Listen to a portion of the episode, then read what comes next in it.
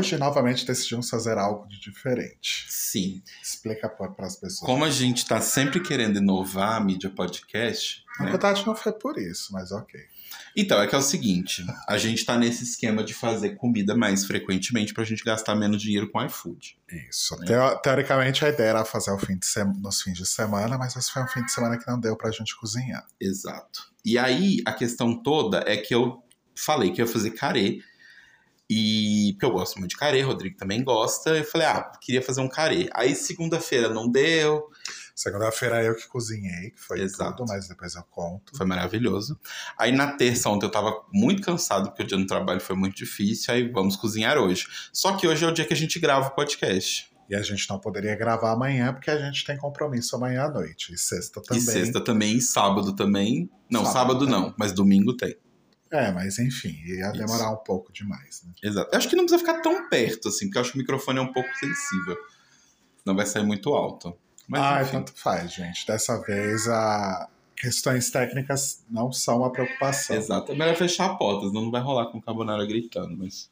Ah, daqui a pouco ele para. É, mas enfim, aí pensamos, por que. Na verdade, o Rodrigo teve teve essa ideia. Por que não Porque eu tenho sempre ótimas ideias. Exato. Por que não fazer as duas coisas ao mesmo tempo? Cozinhar e gravar o podcast. Exato. Então eu estarei aqui, enquanto vocês nos ouvem, fazendo o nosso carê. Exato. É Exato. isso. E estão gravando com o celular, né? Então por isso que tá esse som horroroso. Mas pelos testes que a gente fez aqui, acho que pelo menos vai dar para ouvir o que a gente está falando. Ah, sim. entender o que a gente está falando, na verdade. É, Se o Carbonara não gritar tanto, inclusive, porque esse microfone é bem sensível. Sim.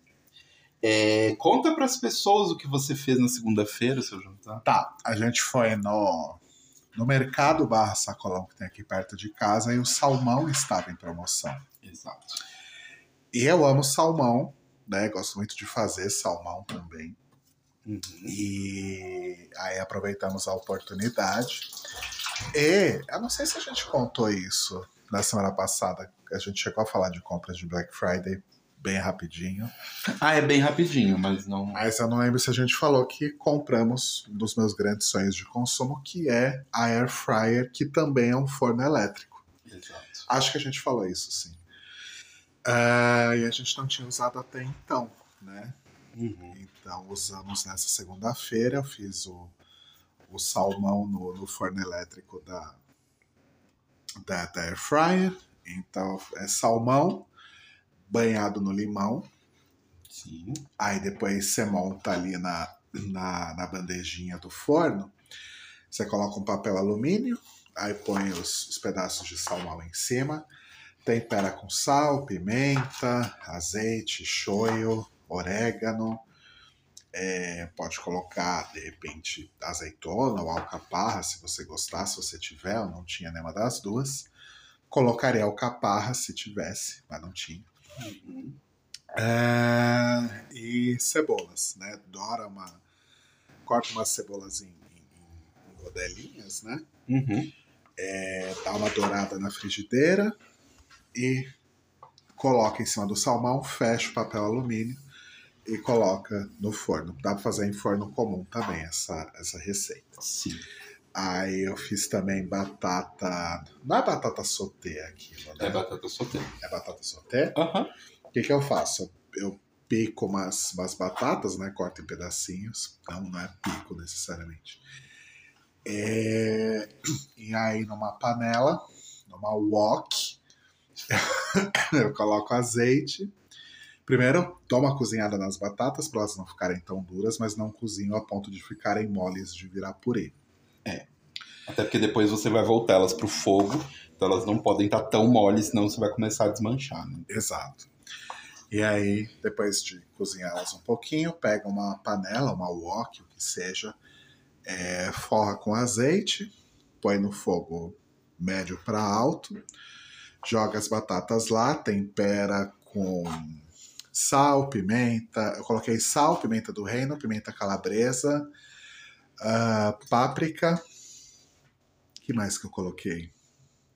Acho que só. Acho que só é depois, quando tava quase pronto, né? Ah, alecrim. Uhum. Pus alecrim também. Aí, quando tiver mais ou menos pronto, se você quiser, isso é opcional. Eu arrisquei fazer, apesar do Telo achar que não ia ficar bom. Mas aí. Não, não, vamos lá. Eu não, não falei que não ia ficar bom. Eu falei que não precisava. Era uma camada de sabor a mais que eu achava que não precisava. Que foi queijo parmesão ralado. Mas queijo parmesão de verdade, ralado de verdade, não o de saquinho. Que é uma areia. Que é uma areia. Sim. Ai, eu posso aproveitar que a gente tá. Não, mas pode terminar de falar sobre Então foi isso. E aí um espinafrinho refogado no azeite com alho. E ficou ótimo. Como uma delícia. Só que aí só deu pra, pra janta de sexta e pra almoço de terça. Né? É, o salmão era grande até o que a gente comprou, né? Mas não era tão gigantesco assim. E aí a gente. Você gastou todas as batatas, inclusive? Não, tem batata. Ah, ainda. ufa, porque eu vou fazer o carê, eu preciso da batata. Quer dizer, eu acho que tem. Deixa eu dar uma olhada aqui. É, então foi isso: as batatas, o salmão e o. E o espinafre. Xiii, tem uma batata só. Ai, Desculpa. Ah, mas eu ia fazer o quê? Precisava fazer as batatas, olha. Tá aqui, uma batata. Nossa, tem uma batata. Deixa eu fuçar aqui a gaveta. Vai que tem mais, eu não, não achei. O que, que você vai precisar mais daqui? Cebola?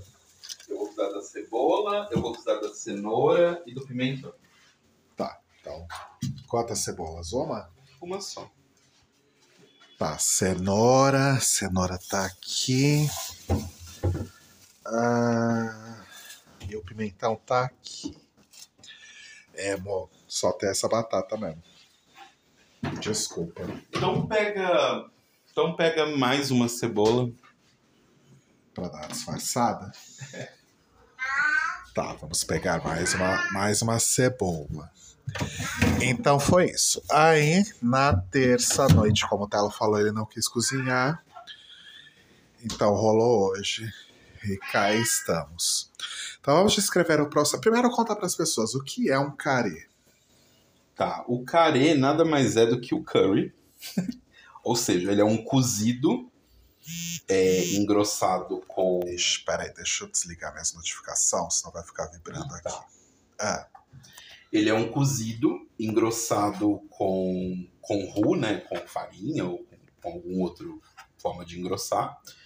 ah, que leva na base dele curry. As coisas cozinham em curry. E aí o japonês, normalmente as pessoas chamam de carê, porque é como os japoneses pronunciam, eles não falam curry. certo. É, Não sabia que era essa a origem da, da do, do, do nome do prato. Ah, sim. É, e aí, eu gosto de.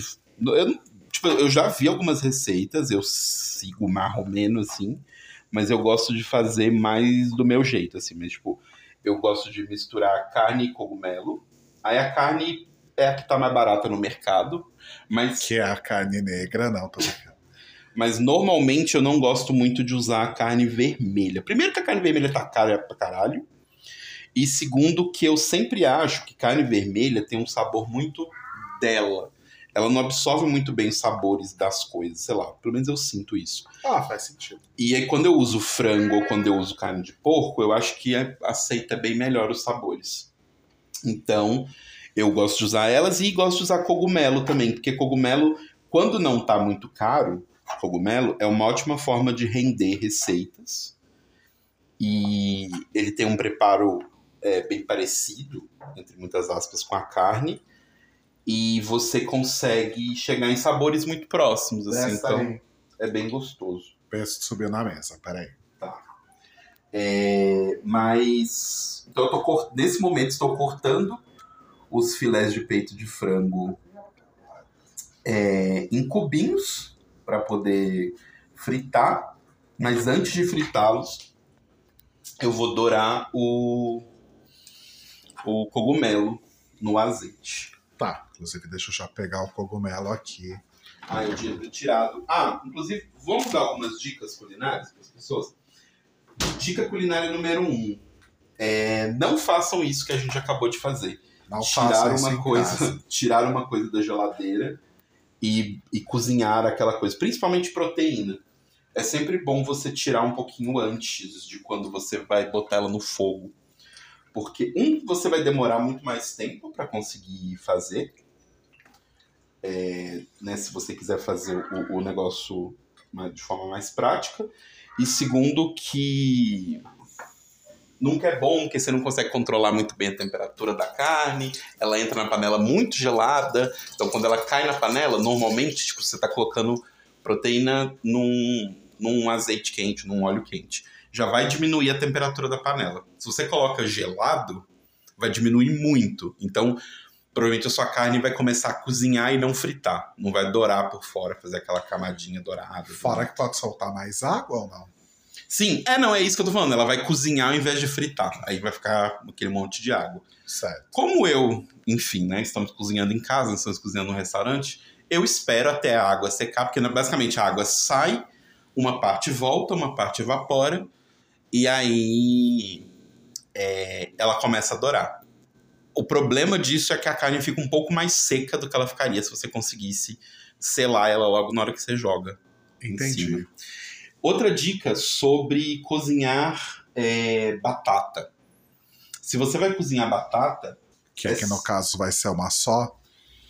Sim. É sempre bom você cozinhar ela em água fria. Comece a cozinhar em água fria. Por quê? Se você quer que as coisas. É... Se você quer que, tipo, a água do cozimento entre dentro do vegetal, leve coisas para dentro do vegetal sal, enfim, tempero que você botou na água. E que ela também saia, se você quer que tenha uma troca de alegrias ali entre as pessoas, você coloca frio. Não frio, né? Mas assim, água é temperatura ambiente. Se você não quer, por exemplo, você quer dar só um susto na batata, só tipo, fu, rapidão. Ah! É. Mas você não quer que a batata, tipo, solte água, ou você não quer que a água entre dentro da batata. Aí você põe na água quente. Olha só que curioso isso. Tá aprendendo isso com a Paola também? Aprendi com a Paola. Pesto, sai daí. É... Tá. Ok, eu vou começar a fritar os cogumelos. Eu vou fritar os cogumelos primeiro, porque assim, gente, cogumelo absorve muita água. Então, a melhor coisa que você faz é fritar ele primeiro. Porque se eu jogar a carne e depois eu jogar o cogumelo, nunca ele vai fritar. Ele vai só cozinhar e ele vai ficar meio borrachudo. Certo. Que não é ruim também, mas eu acho que é outra textura. Ah, mas não é bom, né? A textura... É, não é a textura que a gente tá querendo. Né? Tá. Ixi, agora talvez a gente tenha problemas de som, né? Porque o barulho de fritura é alto. Ah, mas não vai ser tão alto. Porque não, é, não vou fritar em óleo, tipo, submerso. Sabe? Não vou fazer deep fry, como diriam os americanos. Tá. Uh, mas, enfim, sobre comidas, eu queria falar do nosso outro tópico, que é estamos jogando Pokémon Scarlet e Violet. No caso, estamos jogando Violet, né? E é um jogo que comida é muito, muito presente no, no jogo. Sim, até porque, como todo jogo de Pokémon, é, trata-se de uma nova região, né? Uhum. É, enfim, o planeta Pokémon é um planeta com muitas regiões, né? Assim como o nosso. Sai, Pesto. Vai, sai. É... E aí cada região de cada jogo novo de Pokémon meio que homenageia ou toma inspiração. Sim, né? Toma inspiração eu acho melhor. Né? E pega referências de algum país do nosso mundo. Ou né? região. Também. Ou uma região específica, um continente, talvez. Não, continente não. Não? Tá. É, então, no caso, esse novo Pokémon ele a, é a região de Paldea. Paldea, que é inspirada na Espanha. Espanha Porto, é Península Ibérica. Península Ibérica. Né? Pelo menos o mapa é no formato da Península Ibérica inteira. Ou seja, uma região. Sim.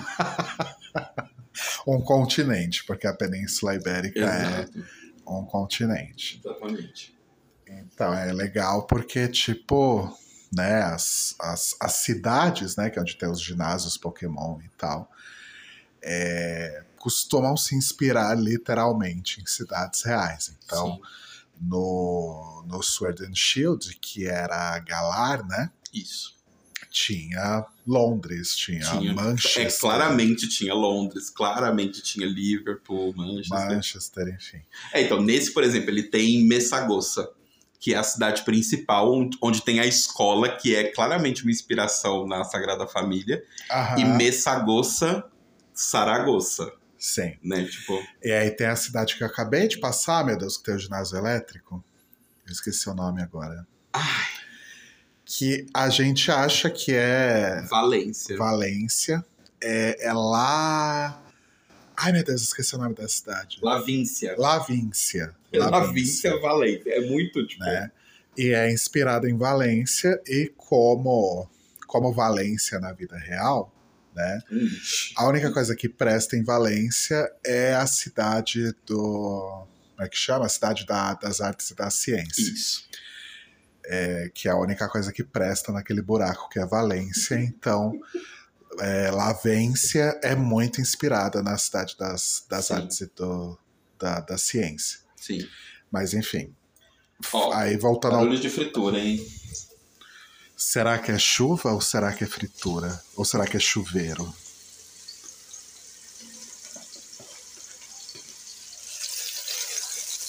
Olha, sonoplastia, gente. Tá sentindo o cheirinho? Sonoplastia. Tá sentindo o cheirinho, gente, da sonosplas- sonoplastia? Então. É, mas é um jogo que tem muito a ver com comida, porque é mesmo? Então, porque tipo, é inspirado na Espanha e tal, e sempre tem mecânicas que eles introduzem nos jogos, né? E esse eles introduziram, não foi introduzido nesse, já tinha no Sword and Shield, que era a mecânica de fazer acampamento com seus Pokémon. Só que no Sword and Shield você cozinhava curry, porque você era inglês. E aqui você faz sanduíches, sandubas. E no Sword and Shield não tinha. Não tinha cardápios que você podia gigantesco. escolher. Não, É. tinha até algumas coisas, mas não era tão variado quanto esse. Esse, tipo, tem milhões de ingredientes, milhões de receitas. Dá pra você não seguir uma receita e fazer do jeito que você quiser o sanduíche. É, e aí você- essas receitas te dão um bônus. Então, tipo, você vai encontrar pokémons gigantes de grama, vai ter mais chance de capturar pokémons de água e vai ter mais chance, sei lá, de é, ter raids de contra Pokémon Fantasma.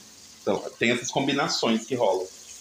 Então, é bem, é bem interessante porque afeta bastante a comida, tipo, o gameplay, sabe? Eu no começo não tava fazendo sanduíche, acho que você também não, né? É, eu fiz poucas vezes, na verdade. E aí eu descobri que, tipo, muda pra caramba o jogo, sabe? Aí eu comecei a fazer sempre agora. Arrasou. Mas. Aí eu queria perguntar o que que você está achando do jogo, que é o seu segundo. Seu terceiro Pokémon. É o meu quarto. Quarto? Porque o primeiro que eu joguei, eu não vou lembrar, foi o XY, que foi no seu 3DS. Foi o XY. Só que eu não cheguei no final. Na verdade, eu avancei muito pouco nele. Porque eu tava muito acostumado com Pokémon GO, né? E Pokémon GO, é, que é o joguinho do celular, né? Ele é muito focado em colecionismo, né? Sim. É, principalmente no início, né? Então, basicamente, Pokémon, o que você fazia era pegar Pokémons. A ideia era que você pegasse o máximo de Pokémons possíveis e completasse a Pokédex, né? Sim. E a cada novo release do jogo entrava uma região nova e os Pokémon daquela região. Sim. Depois só que começaram a entrar missões, batalhas, tarefas, esse tipo de coisa. Então, eu estava muito acostumado com essa dinâmica do colecionar. Só que isso é muito diferente dos jogos normais, né, dos jogos tradicionais, vamos chamar assim, de Pokémon, em que, ok, você tem que pegar Pokémon, completar Pokédex, mas você tem que batalhar em ginásio, você tem que adquirir insígnias, você tem que aumentar seu nível. Sim. Então, eu não estava acostumado com essa dinâmica, e eu não sei se jogar no 3DS também foi uma coisa que me incomodou um pouco, Ah, é? mas aí eu acabei Mas não indo... Porque ele era pequeno? Acho que é porque é pequena e porque tinha um botão do seu 3DS que tava zoado, eu não conseguia jogar. Ah, o R do meu 3DS não funcionava. Porque eu ficava jogando Monster Hunter. Basicamente a minha vida era jogar Monster Hunter. e eu jogava de arqueiro. E o R é basicamente o botão que você tanto corre, que eu precisava sempre correr, porque a minha armadura de arqueiro era mais fraca, e atirar flecha. Então, basicamente, era o único botão que eu usava o jogo inteiro, 100% do tempo. Então, É, descreve para as pessoas o que você está fazendo agora. Ah, é. Agora eu dei uma douradinha nos cogumelos e eu estou tirando eles da panela. Se eu deixar eles aqui, quando eu jogo a carne, um não vai ter espaço para carne para para carne fritar direito, né? E ela vai começar a soltar água e tudo mais. E segundo, porque senão ele vai queimar. Então eu vou tirar ele. Mas ficou um fundinho da panela. Outra coisa também, Nossa, o cheiro tá ótimo, gente. parem de ter medo de queim, é, queimado, né? Tipo, ok, você não vai deixar o negócio queimar, ficar preto, carbonizado. Mas um pouquinho de, de proteína queimado é quando você libera o sabor da proteína. Ela precisa queimar um pouquinho. Então não tenham medo. E agora ele tá colocando o frango. Olha o barulhinho, gente. Sente esse cheirinho. Tá. Aí, o que eu joguei de verdade, que eu fui até o final, entre aspas, foi o Sword and Shield. Que eu completei o modo história todo, mas eu passei longe de completar a Pokédex. Sim. Aí depois foi o Arceus, que Sim. foi o que eu joguei esse ano ainda. Sim. Ah, que eu amei. Eu amei, tipo, tem gente que odeia, justamente pelas dinâmicas serem completamente diferentes. Então, Arceus não tem ginásio, não tem insígnia, ele é focado em você completar missões ali, né? Derrotar os, os Pokémon que foram. Como é que era? O, o- Os titãs. não, Titãs é desse. Era outra coisa. Eram uns pokémons gigantes que foram dominados por uma energia ruim lá. Não lembro Isso. exatamente qual era a dinâmica. Mas isso era basicamente o que você tinha de missão e que a grande missão era de fato completar Pokédex. Exato. Até que você não era um treinador Pokémon, porque é no passado, então esse conceito não existia, né? Você era um, pesqui é, um Pesquisador. né? pesquisador Pokémon. É, então ele tinha uma dinâmica mais de colecionar mesmo. Era mais parecido com Pokémon GO. E tinha a maravilhosa dinâmica que não tem em, em Scarlet Violet. Eu tinha esperança que eles não tivessem essa dinâmica Ah, mais, eu duvidava muito. mas não rolou. Que é, geralmente, em qualquer jogo de Pokémon, você precisa. Para capturar um Pokémon, você precisa entrar em batalha com ele. Você não pode simplesmente jogar uma Pokébola e pegar. E no Arceus tinha isso, né? Sim. Você via um Pokémon ali, você podia chegar perto e só jogar Pokébola sem mandar um Pokémon seu pra, pra brigar com ele. Sim. É, E aí, para evoluir esses Pokémon e completar a Pokédex, você tinha que cumprir ali algumas coisas. Então, É, usar... como eles deixaram capturar muito mais fácil do que era antes, eles dificultaram completar a Pokédex, que hoje em dia você captura, a Pokédex tá completa. Lá não, você tinha que pesquisar realmente Pokémon. Então você tinha que capturar 10 Pokémon. Ou às vezes você tinha que usar tal golpe tantas vezes. Então tinha um pouco disso da parte de pesquisa, o que eu achei muito legal. Achei uma coisa nova, interessante pra franquia, assim. Sim. Aí eu me diverti muito. Eu fiz praticamente tudo que tinha para fazer no jogo, eu só não fiz algumas missõezinhas ali. É, Aquelas missõezinhas que você tinha que batalhar lá no centro de, de pesquisa. De treinamento, de né? treinamento. Eu não fiz todas, todas, mas assim, eu completei, sei lá, 97% do jogo. E tinha muita coisa pra fazer nesse jogo. E você completou a Dex. Sim, claro. Arrasou. E tinha, tipo, centenas de missões pra fazer, né? Sim. Que também é uma coisa diferente, que todo jogo de Pokémon tem também uma série de missões que você tem que fazer, mas não centenas. Não, não Né? mesmo. Então foi, foi muito legal isso. Eu gostei muito de Arceus, eu queria que tivesse, sei lá, um... Eu queria que fosse um spin-off da franquia Então, e tivesse suas continuações. Aparentemente vai ser. Porque, Ai, bom. porque a vendeu tão bem pro que eles não esperavam que eu acho que a franquia Legends vai, vai, vai virar uma coisa mesmo, sabe? Ai, tomara, porque eu Não sei se ano que vem já sai o próximo. Mas eu, pelo que eu tô sentindo, vai virar uma franquia mesmo. E foi até engraçado porque foi um jogo que todo mundo reclamou que era um jogo feio, que tava meio mal feito. Né? E ele tava. Mas as pessoas não imaginavam que iam ter que lidar com a quantidade de bug que estão lidando em Sim. Scarlet Violet, que tá bizarro. Que é outro jogo também. É impressionante isso, né? Tipo, o jogo horroroso, tecnicamente. Assim. é- é- chega a ser vergonhoso mesmo. Um jogo tão mal feito, do termo técnico, de otimização e tudo mais. Mas, puta que pariu, eles acertaram muito em game design. Tipo, esse jogo tá muito divertido também de game design. Tipo, Sim. o, o fato de que eles mudaram a dinâmica, né? Porque a dinâmica sempre era a mesma. Vai atravessando a cidade, segue as rotas e enfrenta os líderes de ginásio. Não tem mais nada pra fazer. De vez em quando até tinha uma ou outra coisa pra fazer, mas na grande maioria do tempo era isso. E aí, nesse, eles trouxeram a questão que são três missões no jogo, né? Você pode bater nos, nos titãs, pode vencer os titãs. Você, a banda Titãs. Exato, aquela mesma. Você pode Eu vencer. acabei de derrotar o Arnaldo Antunes agora há pouco. Exato. Você pode vencer o time Star, que é tipo a equipe Rocket desse jogo. Ou você pode vencer os ginásios e virar líder, é, enfrentar a elite dos quatro e tudo mais. E é tudo. Ou, na verdade, e, né? Você pode fazer tudo isso Na ordem que você quiser. na ordem que quiser. O que foi foda pra mim, porque em Sword and Shield, por exemplo, eu fui seguindo ali o caminho bonitinho que eu tinha que seguir. Sim. Então meu nível foi aumentando conforme ele necessitava, necessitava aumentar para quando eu chegasse naquele ginásio X. Uhum. Aqui, como é aberto, eu fui andando, né? Sim.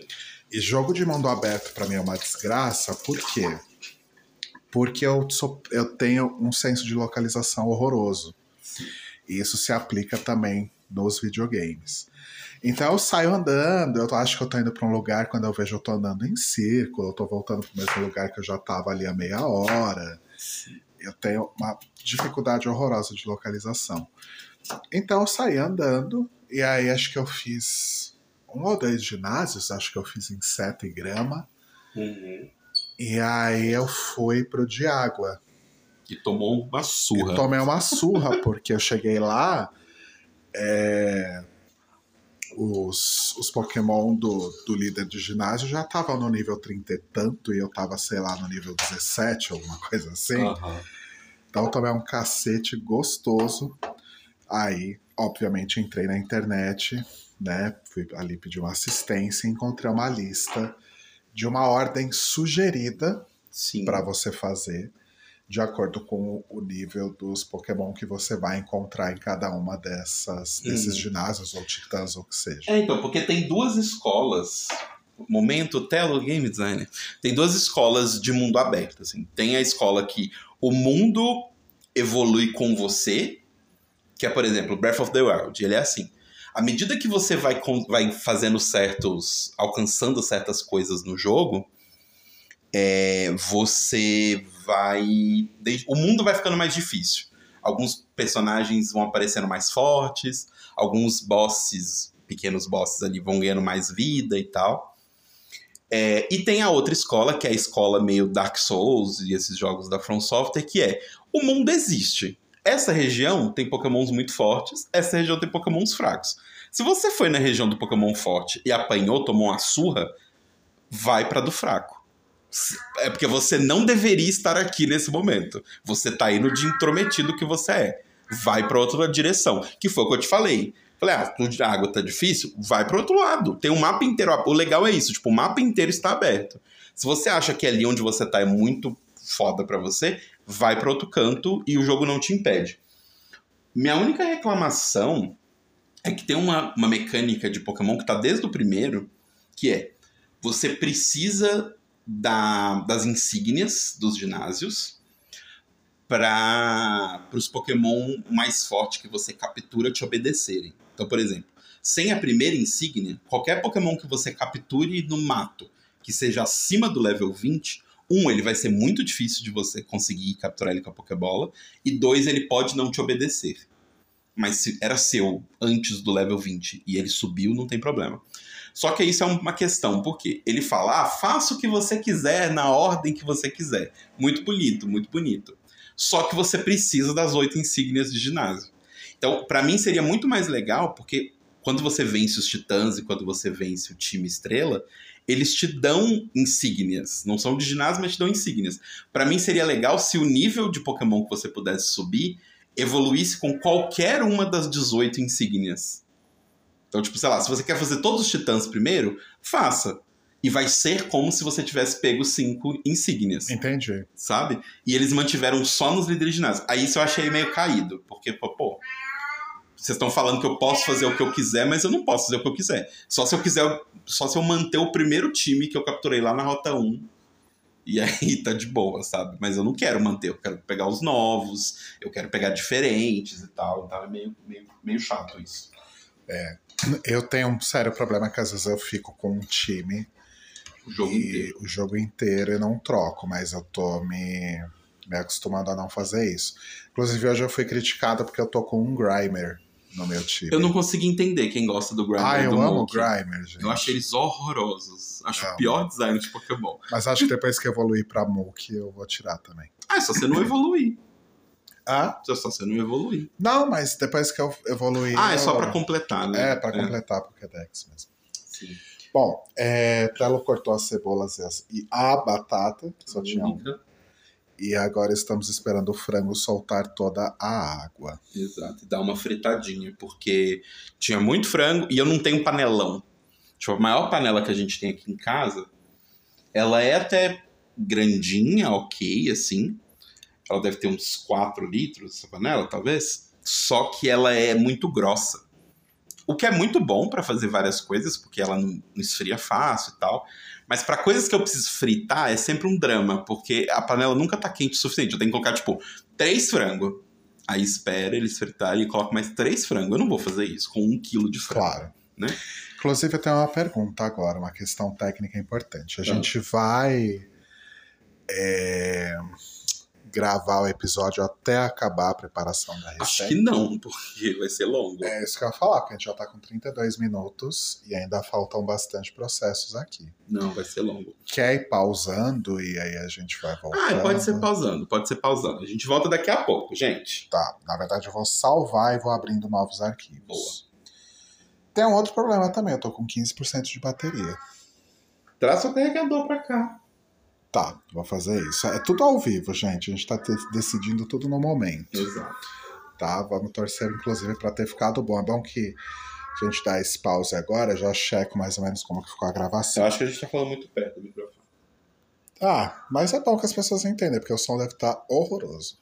Não tava horroroso quando a gente tava ouvindo no alto-falante. A gravação do celular é sempre horrorosa. Enfim, já voltamos. Estamos de volta. Estamos de volta. Enquanto vocês não, assist... não viam nada, é, eu deixei o Deixa- frango Deixa eu fritando. mostrar aqui pra vocês. Estão vendo, gente, aqui a panela? O frango fritou bem, bem gostosinho, bem coisinho. Aí você fala, mas Telo, vai começar a grudar no fundo da panela. Então, aí você entra com a cebola, porque a cebola ajuda você a deglaçar um pouquinho o fundo da panela. Ao quê? Deglaçar. Que quando você pega todos aqueles queimadinhos da proteína que tá no fundo da panela e solta eles do fundo da panela. Certo. E aí você pode também, que eu já tenho a minha chaleira tá ali já ligada para esquentar para jogar água aqui para virar o carê, né? E aí você pode jogar um pouquinho já dessa água depois que tiver tudo fritinho e tal. Você joga um pouquinho da água para deglaçar o fundo todo, aí ele solta todo aquele queimadinho da proteína e aí tá tudo misturado. Certo. Aí, ah, depois que eu deglacei o fundo da frigideira e tá tudo bem douradinho, eu taquei Na a panela. isso. Aí eu taquei a cenoura, a ce- é, a cebola eu já tinha colocado. Coloquei a cenoura e a batata. Vou salgar. Dica que aprendi com Paola Carosella: cada coisa que você põe na panela, você adiciona só o sal daquela coisa.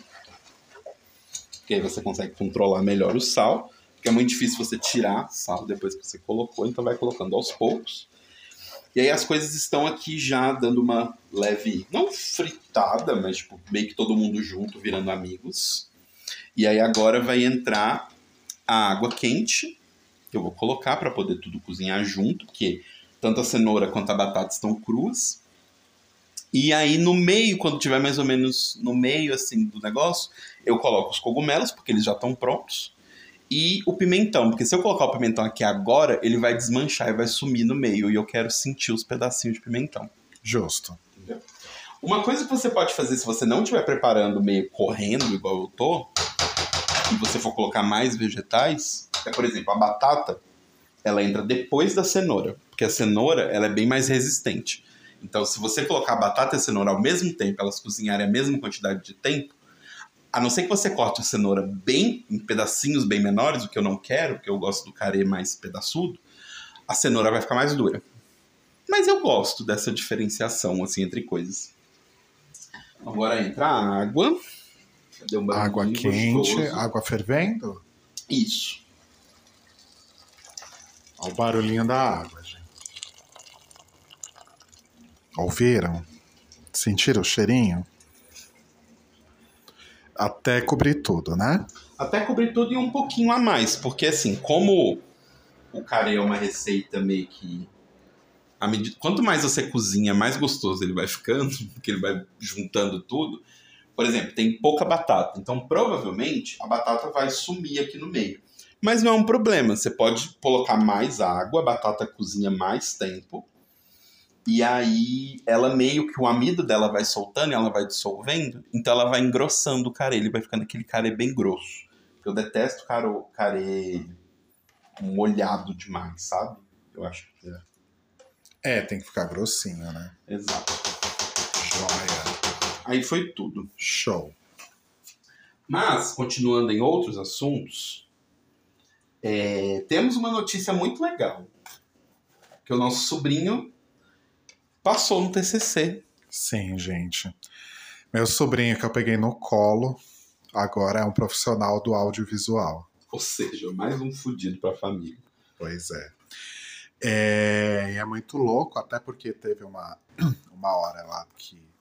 Que assim, a gente foi assistir né, a apresentação. Então foi eu, o Telo, a minha irmã, que é mãe dele, a minha irmã, que é tia dele, Dado o fato de que ela é sua irmã, enfim. Ah, mas não custa nada explicar, né? Sim. E o irmão dele, né? O irmão mais novo dele. E aí a gente assistiu tal, a, viu os comentários da banca, depois esperou a banca voltar com a nota tal. E depois a gente estava lá do lado de fora da sala tirando fotos, enfim. E aí um colega dele perguntou: Ah, ele é seu pai? E eu pensei, bom, tenho idade suficiente para. Né? Sim. Que eu poderia ter tido o Guilherme com 21 anos de idade, se fosse o caso. Sim. Mas isso me lembrou também que também faz 21 anos que eu apresentei o meu TCC, mas antes da gente entrar nisso, é... então, meu sobrinho estava fazendo que é o, o curso de rádio e TV, agora acho que dependendo da instituição, ele chama Rádio, TV e Internet. Sim. Ou Multimeios também, já vi com esse nome. Sim. Mas é o, o curso mesmo em si, pelo menos até onde eu entendi, eu posso ter entendido errado, mas o curso mesmo é de comunicação, né? E a... É, comunicação com habilitação em rádio e TV. Isso, habilitação é rádio TV. Isso. E aí o TCC deles foi um clipe, né? Eles fizeram um clipe para uma banda independente chamada Turmalina, que eles acharam pelo Bandcamp, né? Foram pesquisar lá, tal, acharam a banda, curtiram. E realmente a banda é muito boa, não Sim. conhecia, né? Uma banda bem bem pequena, né? Bem independente mesmo. Que faz um um rock com, com influência de dream pop e shoegaze. Uhum. E a música é bem legal. E aí eles fizeram um clipe para essa música, né? Então o projeto do TCC foi esse clipe. Ah, e uma coisa que eu fiquei bem orgulhoso deles ah. é que no, no, no projeto escrito, né? Eles, assim, porque é muito diferente dependendo da área que você está se formando, apresentando TCC. Como eles estão numa área de comunicação, achei muito legal que o projeto deles explica o que é shoegaze, explica o que é dream pop, isso achei muito legal. Sim. Muito orgulhoso. E por conta do, do som, né, do, do, estilo da música e tal, eles foram atrás de referências que beiravam aí. Beiravam não, entravam bem no surrealismo, né? Tinha muita referência a Magritte, tinha, David Lynch. tinha referência a David Lynch, em particular Twin Peaks. Sim. Então eu fiquei muito feliz por ver que é um pessoal que tem referência, né, que vai atrás, que estuda, uhum. que sabe ali o que está fazendo, que não é aquela coisa, ah, vamos fazer um clipe, vamos colocar aqui qualquer coisa que a gente ache legal independente se tem a ver com, com a música, com a banda, com a proposta da banda e tal. Sim. Isso mostrou que são pessoas que, além de terem muitas referências, de pesquisarem, de irem atrás, são pessoas também que estão preparadas para o mercado, uhum. né? Porque no fim das contas a banda era o cliente, digamos assim. Sim. Né? Então eles tinham que seguir ali é, também as, as referências e as e as indicações que a banda dava, né? Uhum. Considerando aí o, o som deles e tal. Ficou um trabalho muito legal, muito bonito. Sim. É, aí teve os comentários da banca. Sim. Porque isso sempre acontece em banca de TCC, né? Sempre tem alguém ali que acabou de receber diplomação. Então, ou virou mestre agora, ou virou doutor agora e tal. E aí na deles tinha uma pessoa que acabou de se formar em doutor de comunicação. E aí, tipo, ele começou a fazer análise, adorno, e bodrilhar, e um monte de coisa. E aqueles garotos lá, tipo, olhando pro professor, tipo, meio caralho, né? O que, que tá acontecendo? Porque, assim, eu, eu não sei como é o curso de comunicação, né? Eu não fiz comunicação, eu fiz design mesmo. Mas no curso de design, bodrilhar é uma coisa que é, tipo, citada, mas não é referência, não é leitura obrigatória. Então eu não sei até quanto aqueles garotos estavam entendendo o que o professor estava falando. E ele começou muito Patrícia Poeta, assim. E fazer umas análises que, assim, eu entendo, mas eu não sei se, se a galera daquela idade tem, sabe? É, acho que a gente entendeu, mas, tipo, minhas irmãs, por exemplo, que não, não estudaram isso, não, não se especializaram nisso, também não devem ter entendido nada. É, e tudo bem, né? Eles estão ali para dar uma avaliação técnica, não para dar aula, né? Tipo, eles não têm obrigação disso é, mas também. aí você vê a diferença, porque o outro professor da banca, ele foi muito mais prático e direto nos aspectos do, do produto final. Sim. Fez críticas que eram muito adequadas ao produto em si, não ao conceito ou, ou o imagético efêmero, etc. Sim. Né? Então, daí você vê a diferença, né? E aí vem aquela crítica que eu sempre faço a essas pessoas acadêmicas ou as pessoas que, que batem punheta para acadêmicos, né? Uhum. Porque acadêmicos não necessariamente são pessoas muito práticas ou sabem exatamente o que estão fazendo no mundo. Mas, enfim, cada caso é um caso. O fato é que me lembrou uh, do meu TCC, que foi justamente 21 anos atrás. Né? É, eu apresentei meu TCC, Guilherme tinha dois anos. Né? Caralho. Enfim. É... E era uma época, né, gente, que, enfim, tava começando a aparecer luz elétrica. Não, tô brincando. Exato. Era a época que a internet ainda. Era a ARPANET ainda na época, né? Não tinha internet. Ah, vai se fuder. é... Era uma época que a internet ainda estava começando a se tornar sei lá, um, um, um indício do que viria a ser hoje. Né? Uhum. Talvez nem isso. Mas eu vou interromper agora para você falar desse passo da receita que é muito Ah, sim, que é o seguinte: coloquei agora os pimentões e os cogumelos. Já tinha colocado a água um tempinho e agora entra a magia toda. Por quê? Tem esses tabletes que são vendidos uh, em lojas de produtos japoneses, lojas de produtos orientais, que são dessa marca Golden Curry, que são os tabletes do tempero de curry pronto. É como se fosse um tabletão quinor de tempero quinor. Isso, exato. E assim, eu já vi receitas e lugares que ensinam a fazer esse tablete. Não é tão difícil. Mas como eu faço careia uma vez a cada seis meses, eu não vou fazer para ficar Não é congelado. assim. Ah, mas não vou fazer para ficar congelado, vai. Ah, Tipo, sim, sim. sim. Então eu compro desse tabletinho. A gente compra do verde, que ele é medium hot, e eu já acho o Ah, suficiente. super ok. Aham. Os outros são bem fortes, assim, eu acho meio. Não é ruim, mas é tipo, eu, eu gosto de comer carê como se eu estivesse comendo arroz com feijão, assim. Então, é, eu não gosto muito forte. Exato. E aí coloquei aqui dentro, eles vão começar a dissolver. E aí eles vão trazer várias coisas. Eles vão trazer um tempero, vão deixar mais. Mais a. a- a- como é que fala? A consistência, né? Vai ficar bem mais. Porque eles são tipo um roux gigante. Então eles servem para engrossar coisas. É, então ele vai deixar bem mais consistente, bem mais aquela consistência que você já deve ter visto aí de carê, ou procurou no Google, enfim, depois que eu falei. E aí vai ficar aqui cozinhando com uma panela meio tampada, meio aberta. Sabe aquela panela que não. Ai meu Deus, escapou duas cebolas aqui. É, Que não é totalmente fechada, porque se você fechar isso aqui totalmente, com esse tanto de água que tem aqui dentro, é, no fogo médio, ele vai borbulhar e vai começar a vazar e vai sujar o seu fogão inteiro. Então você deixa aqui num fogo médio, vai sempre conferindo. O fundo, como essa panela tem esse problema de temperatura, é, do fundo muito grosso, o fundo dela não gruda tanto, mas pode ser que se a sua panela for mais fininha, o fundo gruda. Mas relaxa, gente, tipo, como é uma receita que você não vai consumir ela inteira, teoricamente, de uma vez, não tem problema aquele, que- aquele. Porque ele não queima, né? Porque como tem muita água, ele não vai queimar. Ele só vai dar uma grudada, mas nada que um esquentar um pouquinho e passar ali a, o seu utensílio de cozinha no fundo da panela não vai soltar.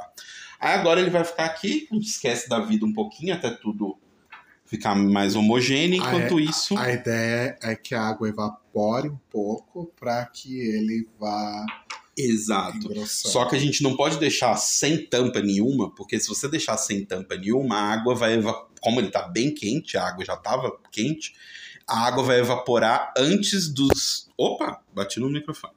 É, vai evaporar antes dos, dos ingredientes que estão lá dentro conversarem, engrossarem e fazer todo um. trocarem conversas. Tá, beleza. Então, é, meu TCC não era uma época que a internet não era uma coisa tão grande como hoje, muito menos a publicidade digital, né? Sim. E eu fiz publicidade, né? Me formei nisso, infelizmente. Então, meu TCC foi uma reestruturação da comunicação do Brasil Online. Ah, Também conhecido como BOL. Alguém lembra aí do BOL do Brasil Online? Era tipo um UOL, só que mais pobre. Só que brasileiro. E aí a gente fez marca, a gente fez identidade, a gente fez ah, comunicação, a gente montou ah, campanha de lançamento da, da- da- do novo site, a gente fez plano de mídia, inclusive foi a parte que eu fiz, e por aí vai. E assim, era uma época, né? Como não tinha internet, internet tinha internet, óbvio, tanto que o projeto era um site, né? Mas como a internet não era uma coisa tão grande assim, o plano de mídia ele foi praticamente focado em out of home. Sei lá se tinha display, mas eu sei que tinha outdoor. copinhos de arroz. Não sei, meu anjo, tem um ali, ó. Mas tinha outdoor, tinha TV, tinha rádio no meu plano de mídia. Outdoor. O Kassab Aham. matou o seu plano de mídia, então. Exatamente. tinha TV, tinha rádio. A gente não chegou a gravar, por exemplo, spot comercial no, no, no- no, é, filme de TV, não, não, não tinha necessidade de chegar a tanto. Só o planejamento, né? Só o planejamento mesmo. Mas eu lembro que eu fiz o plano de mídia, ajudei nas campanhas, na, na- no conceito da identidade e tudo mais, etc. Ah, e fiz a parte final, né, a parte mais chata, de formatar o, o, o documento em ABNT, etc, etc. Vai ter que lavar o coisinho do arroz. Mas eu estava até pensando em entrar no site do Mackenzie. Não sei se eu consigo achar esse TCC online.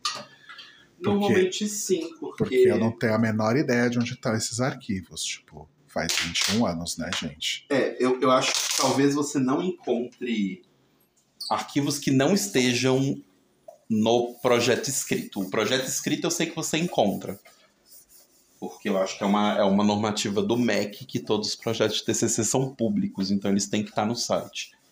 Mas. Mas é, os projetos, tipo, sei lá, se vocês fizeram uma imagem. De... É porque o projeto de vocês tinha como colocar tudo, né? Não tinha nada que era separado. É, e tava tudo no documento impresso, então. É, então eu acho que deve estar tudo lá, sim. E aí eu lembro que o nome do, do meu grupo eram seis pessoas no grupo, né? Uhum. Aí chamava Sigma Six.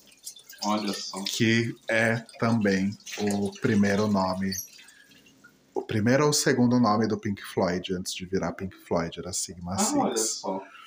Então, uma coisa que eu queria falar sobre. Ah, não, é só para terminar. E aí eu lembro que a gente apresentou, a gente era do curso do noturno, então a gente apresentou à noite. É, eu lembro que acho que meu pai meu irmão, inominável, e o meu namorado da época foram assistir.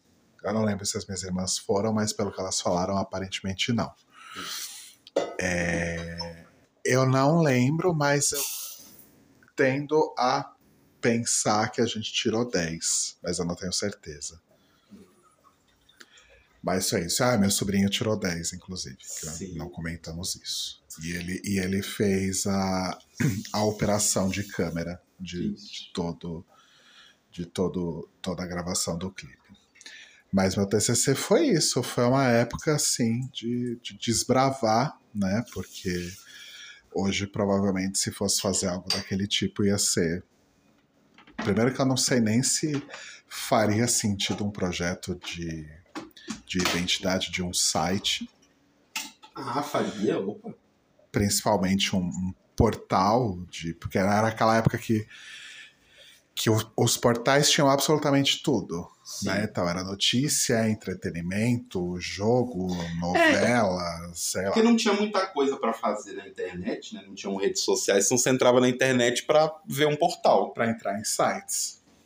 Não, sim, mas mas o que eu Quem entra em sites hoje? Mas o que eu digo é assim, basicamente o que você ia fazer era entrar num portal e o portal te dava o conteúdo, né? Tipo, Exato. se não tivesse no portal, você não entrava. Então você lia seu signo no Terra, você conversava no chat do Terra, você via as notícias do Terra, você jogava, sei lá, na Mega Sena do Terra, sabe? Sim. Foi isso, e você? Não, então, eu, o meu TCC, eu apresentei ele não há 21 anos atrás, mas há 9 anos atrás. Eu estava lá, inclusive. Sim, inclusive foi no dia, no mesmo dia da nossa mudança, que é o dia do aniversário da minha mãe.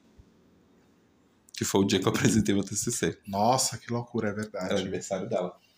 É, o meu TCC foi um aplicativo para dividir contas de bar e que ele valorizava a cultura de Belo Horizonte. Então ele não era só um aplicativo para dividir conta de bar, ele tinha várias questões ali que melhorariam uh, o, a convivência das pessoas, né? Porque tinha várias questões. Então, tipo, BH é uma cidade que é conhecida por ter três pessoas, eu, você e alguém que a gente conhece. Então tem muito uma cultura das pessoas irem para os mesmos lugares sempre.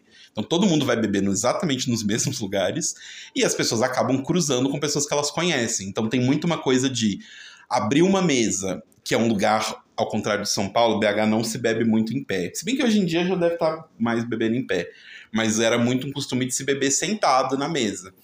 Então você tá lá na mesa com alguns amigos, chegam outros dois amigos de uma outra roda de amigos e sentam na sua mesa e começam a pedir.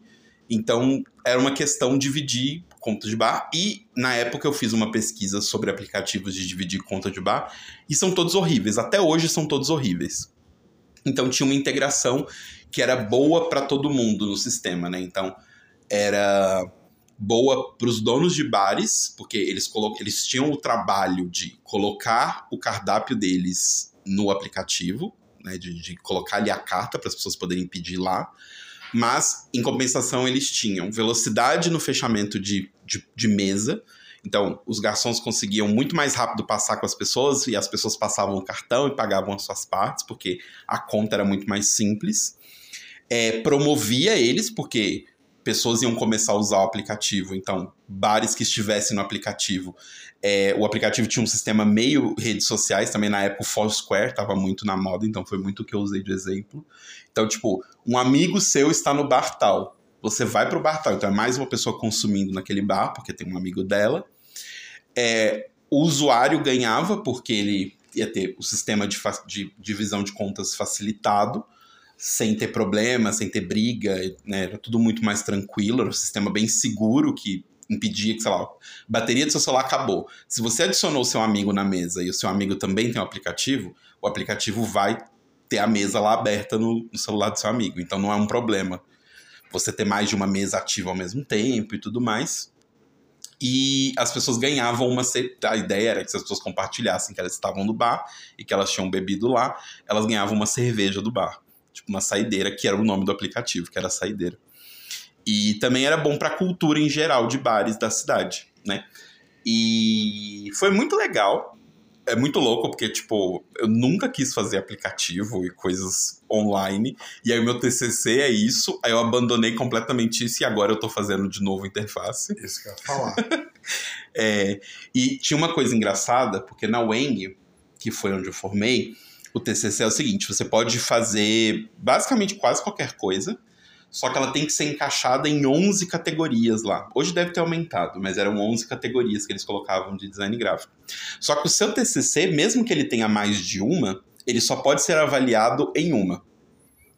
Tipo, as pessoas podem elogiar as outras, mas eles vai ser elogiado em uma. Então, por exemplo, o meu ele cabia em design de interface, design é, que seria o UI de hoje em dia, né?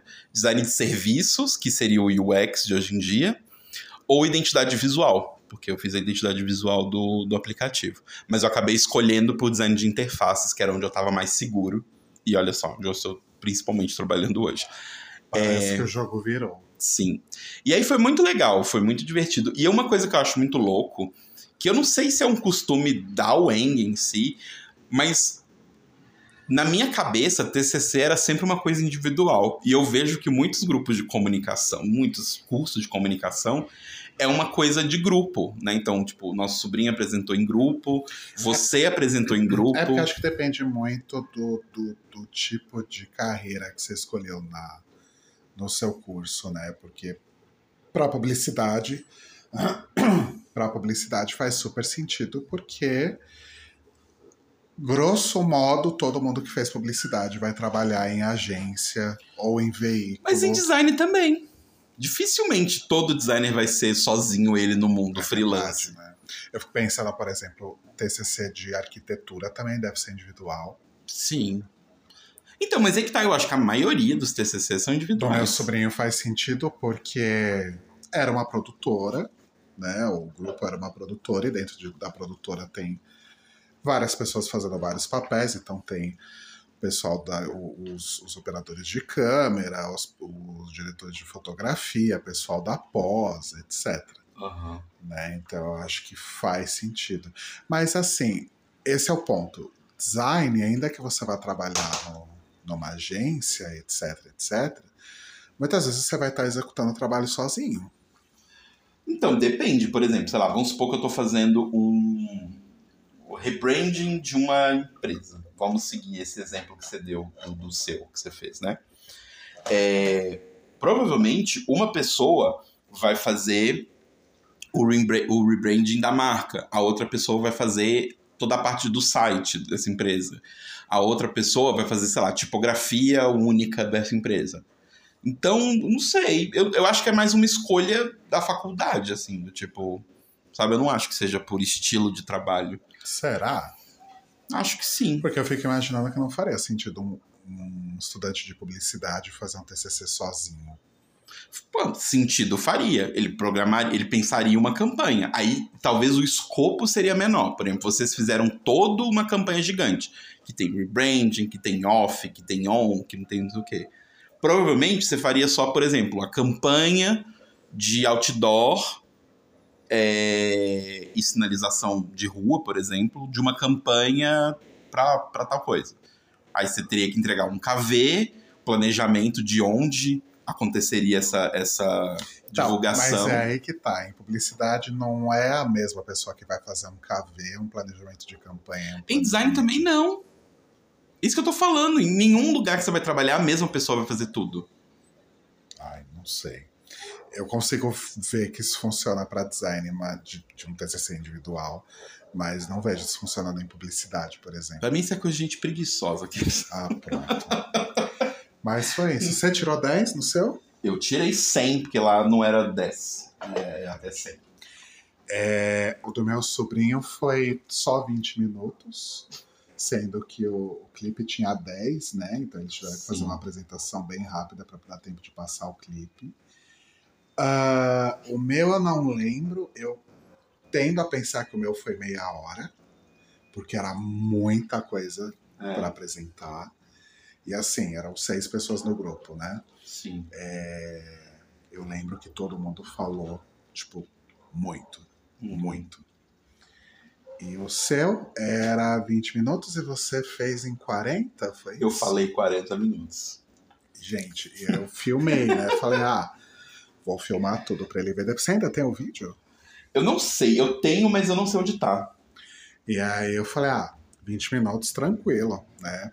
Chega lá 40 minutos, meu braço caindo. E já. eu amo que, que assim, eu, eu tenho um, um sistema que eu aprendi com uma professora minha para apresentações em público, para você não ficar nervoso, que é você mirar num ponto acima, um pouco acima das pessoas.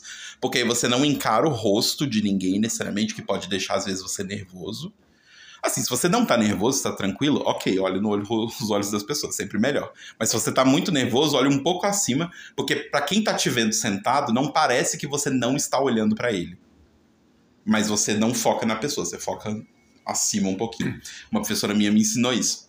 E aí eu tava fazendo isso, porque eu tava muito nervoso, tava muito, muito, muito nervoso. Apesar de estar tá confiante, eu tava nervoso. E aí, quando eu mais pro finalzinho tava terminando e aí eu consegui bater o olho no Rodrigo, o Rodrigo olhou. Não, não foi você, foi o Breno, o meu, o meu orientador. orientador. Eu olhei para ele e ele fez tipo um sinal do tipo, acelera. Aí eu pensei, caralho, meus 20 minutos estão acabando.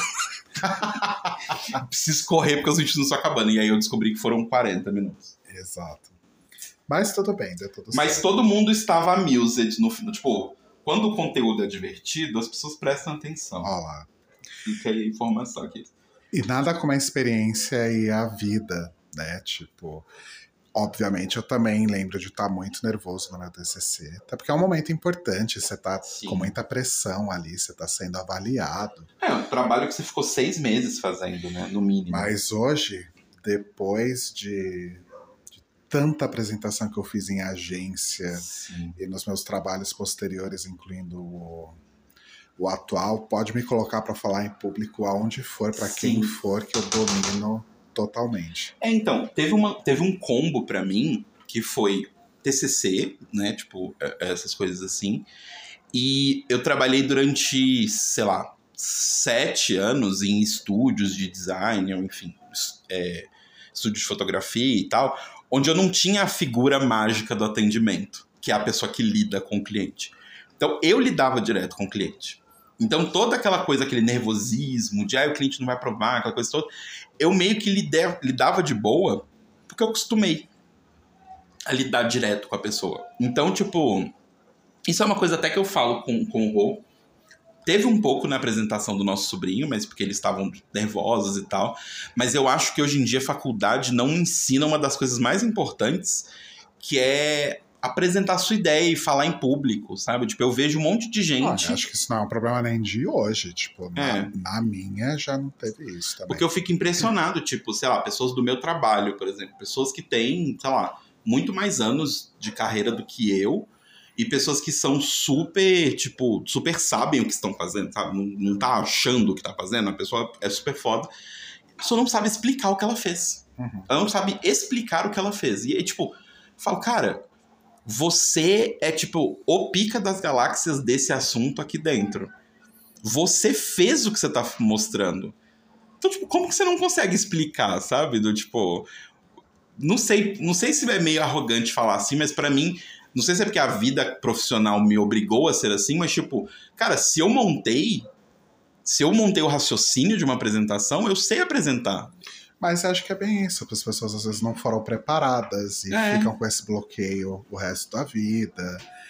É, é a prática, é a necessidade de você fazer isso. Quantas vezes eu já não fiquei nervoso, desesperado, suando frio por conta de apresentação que eu tinha para fazer no dia seguinte na agência. Sim, sim. Hoje em dia, nossa, nunca. É, hoje em dia é mais um dia. Hoje é só mais um dia. Sim. E eu vejo, e isso é questão de prática mesmo, porque tem pessoas que trabalham comigo, por exemplo, que não tinham essa vivência. Uhum. E de um ano para cá, é, mudou completamente. Assim, a pessoa domina uma audiência inteira tranquilamente. Sim. Por quê? Porque teve que fazer isso inúmeras vezes até se sentir confortável. Sim. E como você é diferente, na verdade, de você, eu sempre tive a figura do atendimento do meu lado, uhum. desde que eu comecei a trabalhar em agência e tudo mais. Mas salvo raríssimas exceções de ouro, essas pessoas sabem quem elas são, atendimento geralmente é tudo um bando de porta né, que não faz a menor ideia de como não faz, não sabe como defender uma ideia, não sabe como uhum. vender um produto, não sabem, Sim. não sabem, estão lá para mandar e-mail de um Sim. lado para o outro, né? Então quem tem que se virar, a pessoa que de fato tocou o projeto. Sim. Né? Nossa, eu já tive coisas de tipo, fui numa apresentação com o atendimento e o diretor de criação, que teoricamente é o pica das galáxias ambos teoricamente viram a apresentação que eu montei. Chega na hora, ambos não sabem falar, agem como se, tipo, dois caras que são no mínimo 15 anos mais velhos que eu, ou seja, no mínimo tem 10 anos a mais de profissão que eu, no mínimo, não sabe falar. Parece duas crianças de 3 anos de idade. Aí eu preciso tomar a frente e apresentar. Porque se tem uma coisa que, que me, me desespera, é silêncio constrangedor. Sim. Então, tipo, eu vejo um silêncio, eu sei que as pessoas não estão sabendo o que falar, eu vou lá e me meto. E aí isso é um grande problema, porque, né, eu já me meti em vários problemas que eu tive que resolver, que não fui eu que criei. Mas, enfim, isso fica para um outro assunto. Faz parte. Bom, gente, vamos encerrando por aqui. O carê já está começando a borbulhar. E está começando a engrossar. Já está começando a engrossar. Tá bonito, tá cheiroso. Tá bem bonito. Eu vou ó, tirar uma foto quando estiver pronto. Sim, então aqui o cheirinho, ó. Ah, esse cheirinho de curry. E o Gohan está fazendo na nossa belíssima panela de arroz. Gohan, para quem não sabe, é o arroz japonês. Né? Gohan é arroz. Em japonês. É, na verdade, sabia que Gohan, na verdade, é qualquer comida de almoço. Ah, é? Só que a mais comum, que acompanha basicamente todos os pratos japoneses, é arroz. Então é meio que. É aquela coisa que, tipo, meio que significa uma coisa e significa as duas. japonês tem diversas coisas disso. Hoje, por exemplo, eu, eu aprendi na aula que o kanji de perna e o kanji de pé é o mesmo. Nossa. Perna e pé é a mesma coisa. Depende do contexto. Tudo no japonês é depende do contexto. Faz bastante sentido. Então, então encerramos por aqui. Esperamos que vocês tenham gostado. É, a gente pode fazer outras coisas assim no futuro, né? Quando a gente uh, for preparar alguma outra receita legal, ou quando a gente for fazer alguma outra tarefa aqui em casa. Sim. Sei lá, quando eu for lavar e estender roupa, enfim. ah, é uma boa. Ah, uma receita que a gente pode fazer um dia é risoto, porque risoto é mais rápido. E essa Sim. aqui tem que ficar cozinhando, é essa coisa de Cozido tem essa coisa chata, né? Que ah, tem um momento que é só olhar pra panela e água fervendo. Não, tá tudo bem. A gente conseguiu passar todos os processos para as pessoas se elas quiserem tentar. Sim. E aí depois eu posto uma foto. Então tá, gente. Até a semana que vem. Beijo, gente. Tchau.